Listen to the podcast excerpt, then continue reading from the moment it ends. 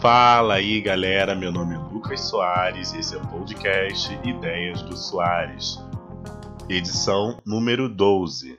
O tema de hoje é: O fim do Google Plus representa muito mais do que isso.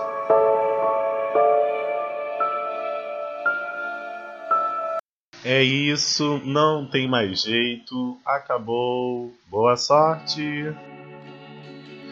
Desculpa vocês por estar cantando essa música assim. Mas a notícia é essa mesma aí do título. No dia 2 de abril, o Google Plus teve o seu fim oficial decretado. Mas não acredito que isso represente apenas o fim da rede social. O Google Plus foi a rede social criada pela gigante de buscas para competir com o Facebook. É bom a gente lembrar disso.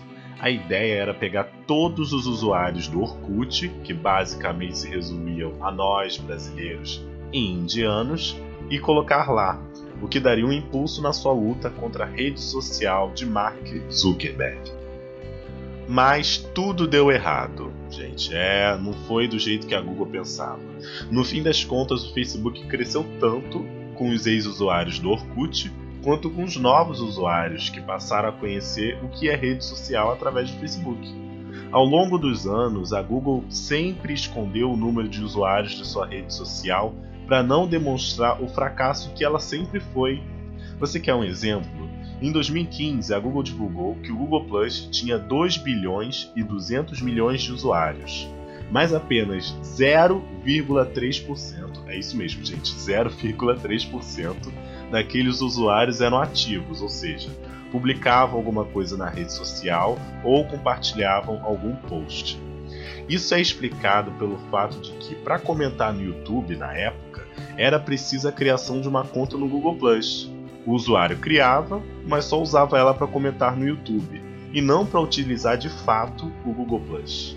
A Google lutou por anos para manter viva essa rede social colocou ela direta e indiretamente em todos os seus serviços, muitas vezes de forma obrigatória.